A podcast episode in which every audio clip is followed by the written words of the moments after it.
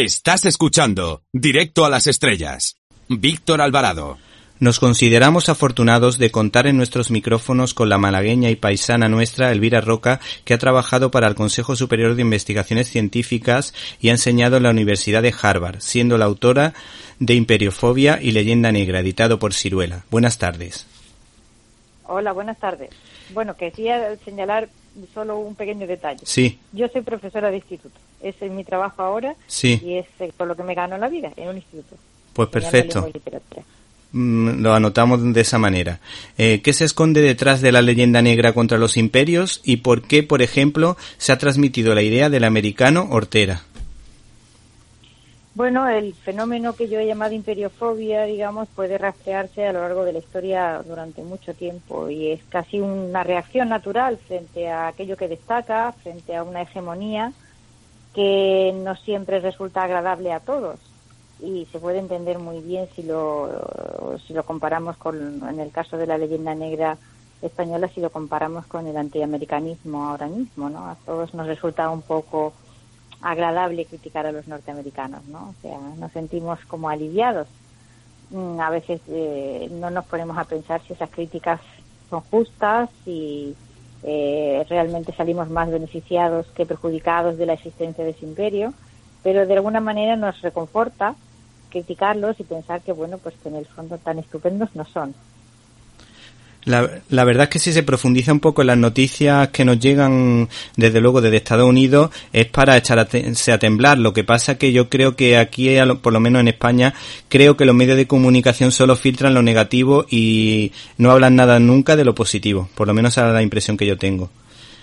Eh, Claro, es, es el resultado, digamos, de, esa, de ese estado de ánimo generalizado, es decir, pero no tenemos que concentrarnos en, en, lo que ahora mismo en este instante ocurre. Todos vemos que Estados Unidos pues tiene un presidente que es bastante impresentable, que nos resulta chocante, pero en Europa ha pasado por trances muy difíciles de los que ha salido gracias al apoyo y a la ayuda de los Estados Unidos de América. Sin embargo, no vemos que en Europa haya ninguna sensación de gratitud hacia los norteamericanos por eso, ni que ni siquiera en, los momentos de, gran necesidad en que se necesitó de ellos y ellos vinieron. Sin embargo, eh, a los americanos se les criticaba igualmente en el periodo, bueno, durante la Segunda Guerra Mundial y en la época inmediatamente posterior, como se les critica ahora, es como si simplemente estuvieran haciendo lo que se espera de ellos y que tienen la obligación de hacer. Pero no hay que darles las gracias por ese motivo. Es un punto de vista un poco reduccionista, la verdad. En relación a España, un claro ejemplo de tergiversación lo encontramos en el saqueo de Roma de 1527. ¿En qué consistió y a quién se culpó del hecho? Bueno, el saco de Roma fue uno de los grandes asuntos que en su momento sirvieron para engordar la propaganda hispanófoba. Eh, y claro está, eh, es un mecanismo también habitual de la leyenda negra. Es decir, la leyenda negra interesa no solamente por lo que magnifica, o sea, por los hechos que se sacan de su contexto y se convierten en grandes monstruos, sino también por lo que oculta. O sea, que lo voy a intentar explicar de una manera muy breve. El saco de Roma es algo que sucedió. Esto ocurrió, se puede negar que sucedió. Ahora bien, eh, había habido otros episodios de naturaleza muy semejante en, en Italia y en otros lugares, y sin embargo no los recordamos. Si los recordamos, si recordamos el saco de Roma es justamente porque se vinculó al Imperio español y porque sirvió para mancillar, digamos, su reputación. La pura verdad es que en aquel saqueo participaron tropas españolas, pero también había, y eran la mayoría, lanzknechts alemanes, y, esto no, no estuvo eh, oculto, digamos, para los contemporáneos. En muchísimas de las, de las profanaciones, por ejemplo, que tuvieron lugar, se atribuyeron a, a protestantes alemanes, que había muchísimos protestantes soldados que eran protestantes en las tropas del emperador. Y sin embargo, eh, de todo ese fenómeno, lo único que ha quedado es que los españoles saquearon Roma. Sí, sí. Nada más, ¿de acuerdo?